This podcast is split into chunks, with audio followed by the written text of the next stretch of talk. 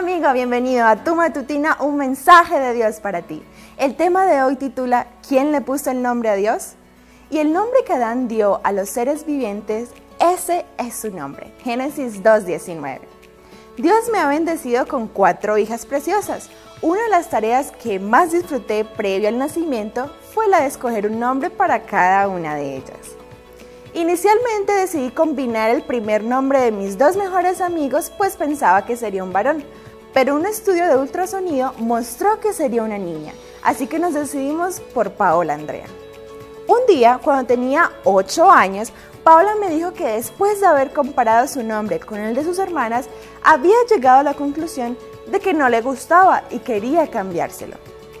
Imagínate mi sorpresa. Después de insistir, decidí ir a la oficina del registro civil y averiguar cuál era el procedimiento correcto para hacer el cambio.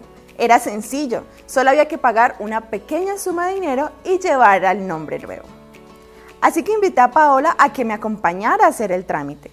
En el camino me preguntó qué nombre nuevo le daría.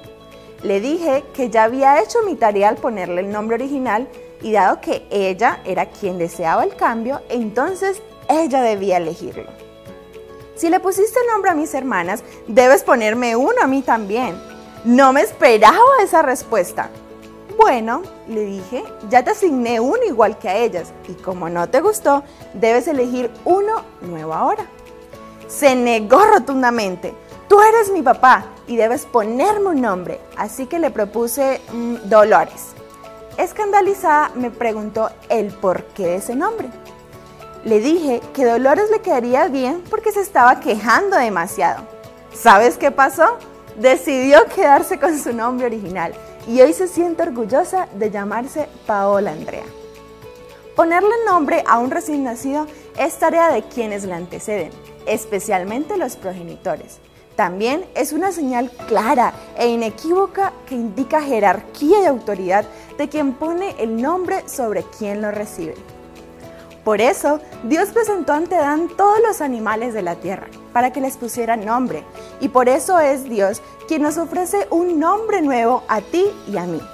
Y a Dios, ¿quién le puso el nombre? Bueno, nadie le pudo poner nombre a Dios, porque la Biblia dice que Él es eterno y esa palabra significa perpetuo que no tiene principio ni fin.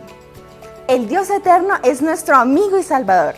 Comencemos el día pidiendo su dirección. Nos vemos en una próxima ocasión.